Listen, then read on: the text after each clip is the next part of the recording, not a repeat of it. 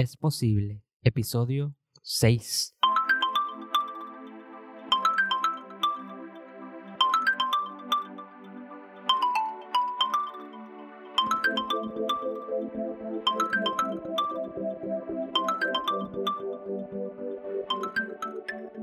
Saludos leones y leonas y bienvenidos a este episodio de Es Posible. Yo soy Raúl Vázquez y estoy súper contento de poder compartir contigo información valiosa que te apoya a emprender y a lograr tus sueños y metas. En el episodio anterior hablamos de descubrir quién eres, quién es tu cliente y de cómo te distingues. Estos fueron los primeros tres pasos para comenzar a desarrollar tu marca Así que si no has escuchado ese episodio, te invito a que lo escuches, ya que en este episodio continuaremos desarrollando nuestra marca y hablaremos de los pasos 4, 5 y 6 que te apoyarán a continuar desarrollando tu marca y tu estrategia. Todo eso ahora, próximamente en este episodio de Es Posible.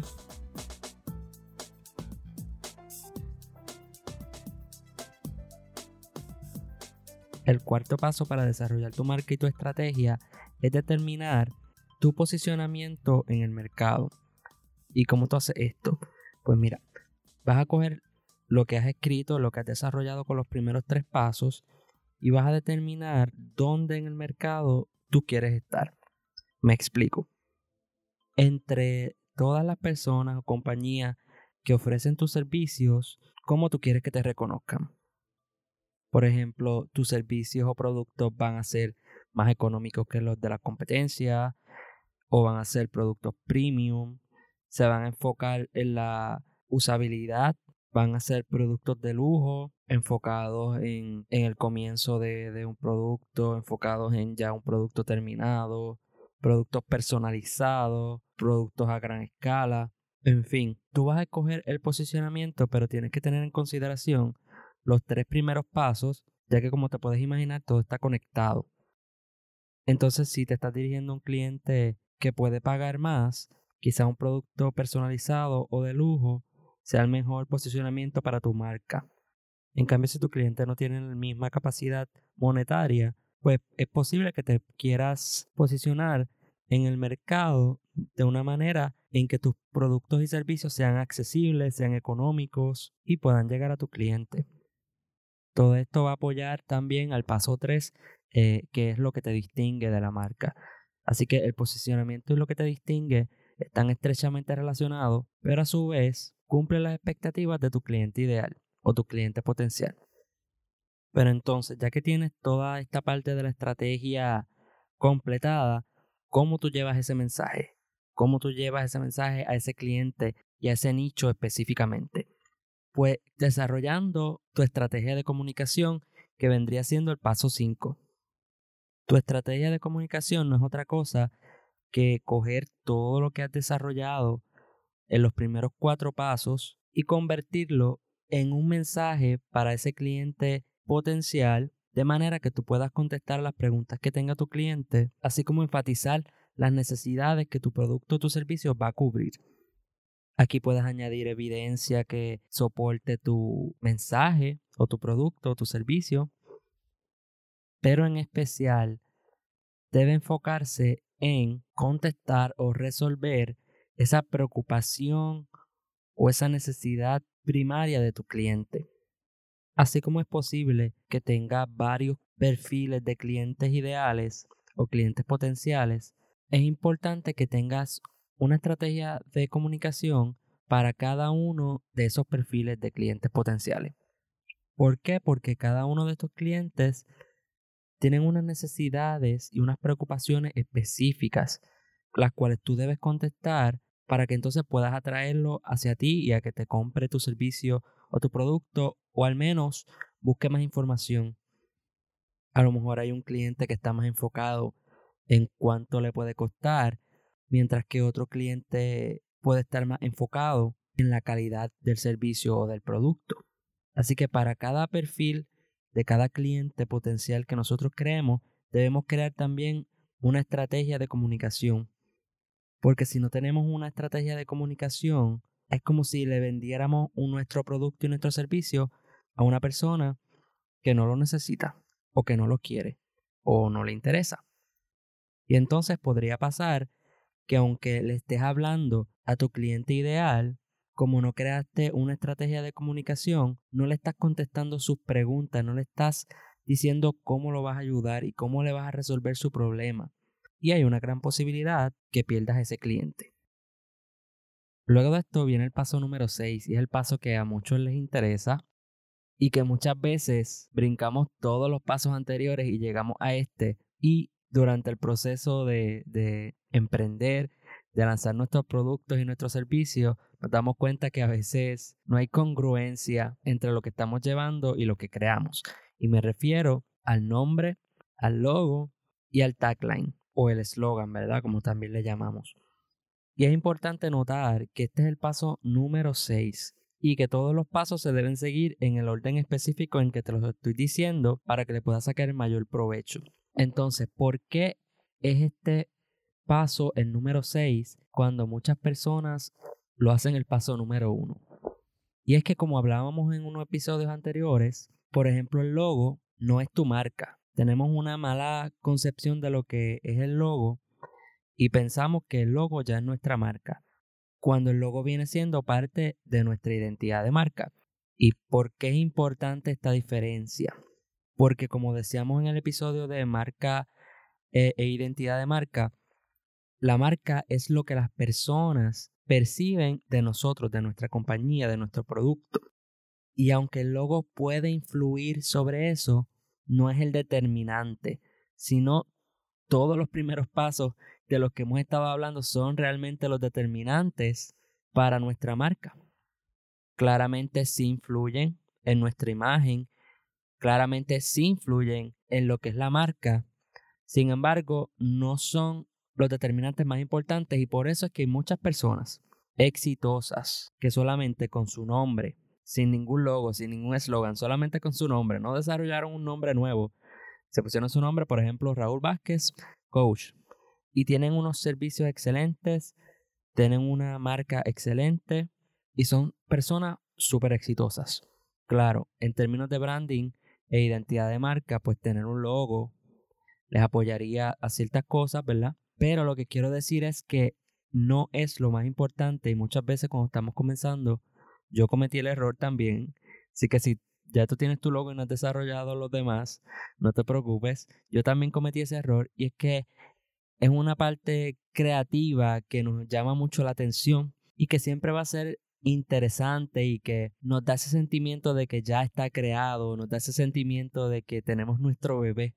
Pero es importante, repito, que sepamos que no es el punto más importante y que deberíamos dedicarle mucho tiempo a cada uno, a cada uno de los pasos del 1 al 5 antes de llegar a este para que entonces el nombre que escojamos, el logo y el eslogan tengan mayor impacto. Si tú tienes tu logo, tu nombre, tu eslogan, reevalúalo.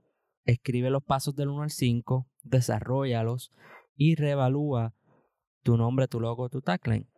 Ahora, no es que vayas corriendo y cambies el nombre, cambies el logo, cambies tu tagline, sino que lo evalúes. Y si tengas que cambiar algún detalle, pues que lo puedas hacer, especialmente si estás comenzando, es mucho más fácil porque hacer un rebranding pues toma tiempo y si ya tienes unas personas que te reconocen por ese logo, por ejemplo, pero tú determinas que no tiene el mayor impacto o la mayor congruencia con tus pasos del 1 al 5, o sea, con tu estrategia, pues puedes cambiarlo y mientras más temprano lo hagas, si es que no hay una congruencia, pues mejor.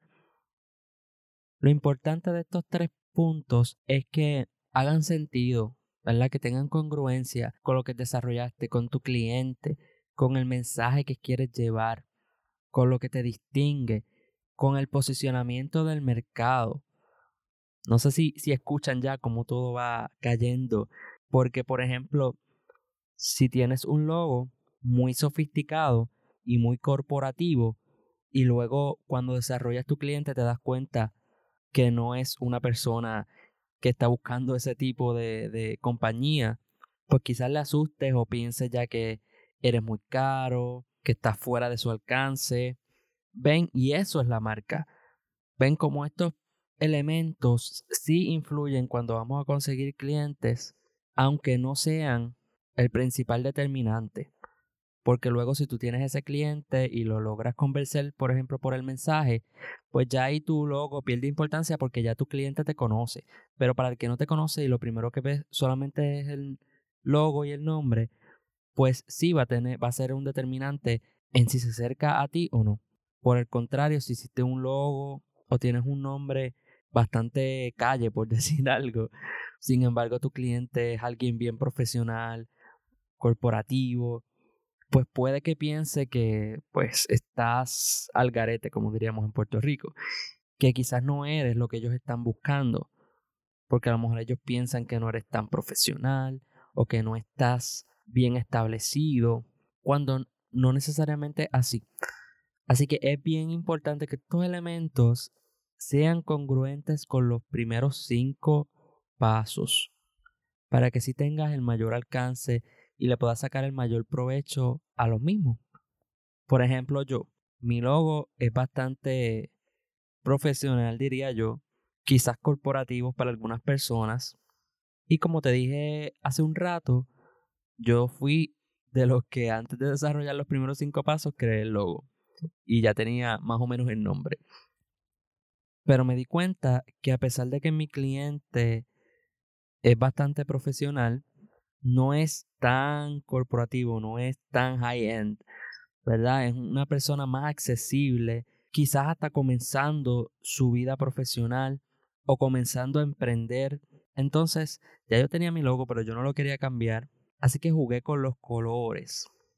Los colores pues son un poquito más vívidos para llamar la atención, pero también para que le quiten un poquito quizá a ese a eso que podría ser corporativo y que se vea que es más accesible, que es más fun y moderno.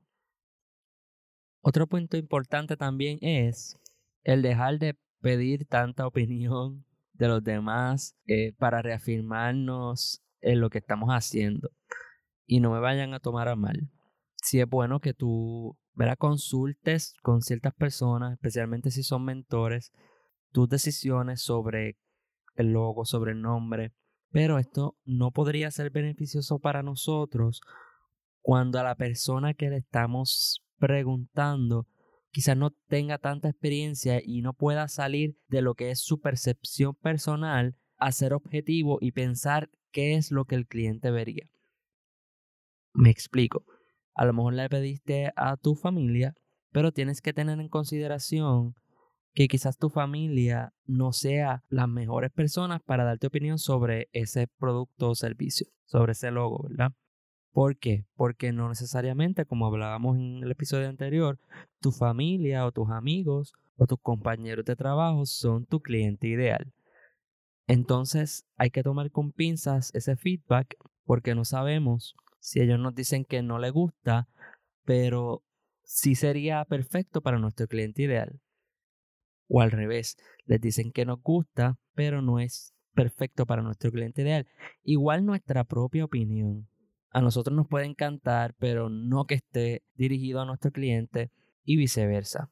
Por eso es importante también, si no tienes mucha idea de cómo hacer tu logo, de lo que es diseño, mercadeo y demás, que consiga a un coach que sepa de esto para que te dé tu opinión, o un mentor o mentora o el artista. Pide la opinión al artista.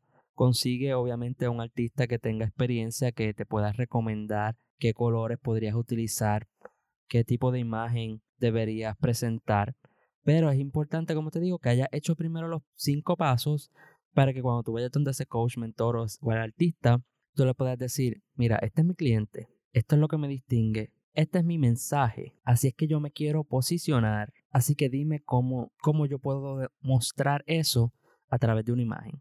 Ven la importancia de los primeros cinco pasos cuando desarrollamos nuestro logo.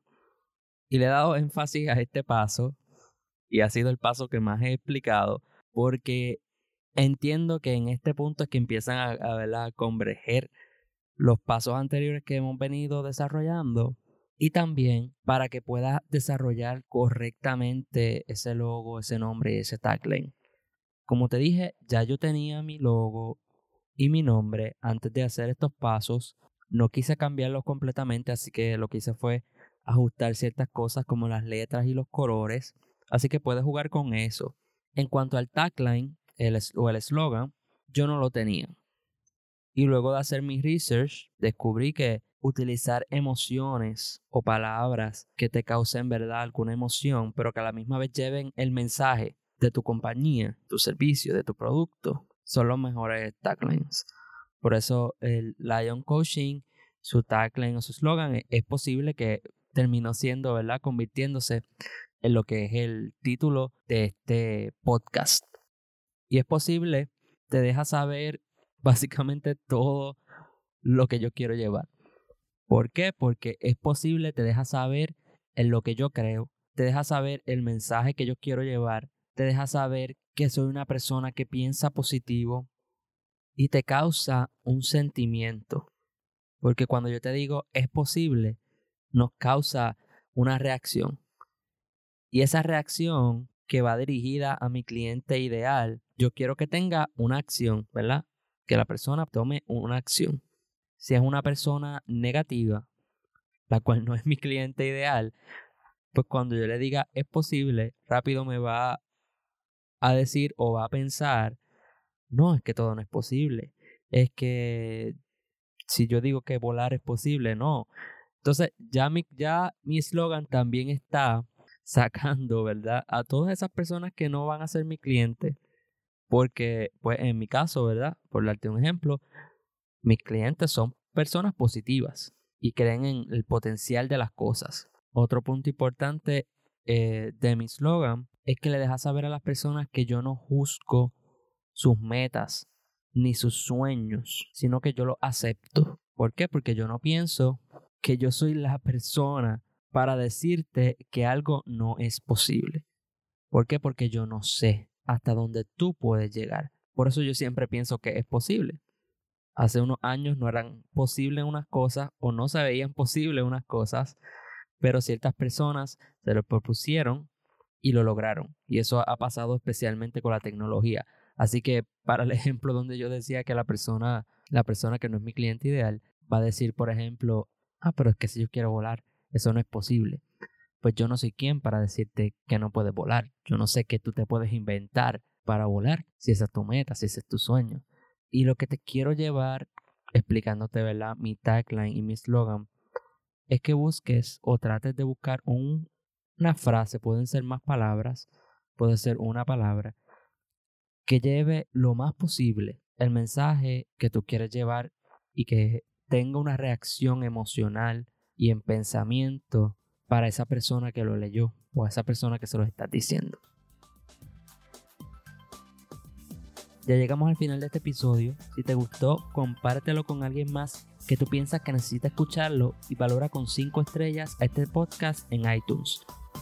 Por el momento me despido, pero no sin antes darte las gracias por compartir este episodio conmigo.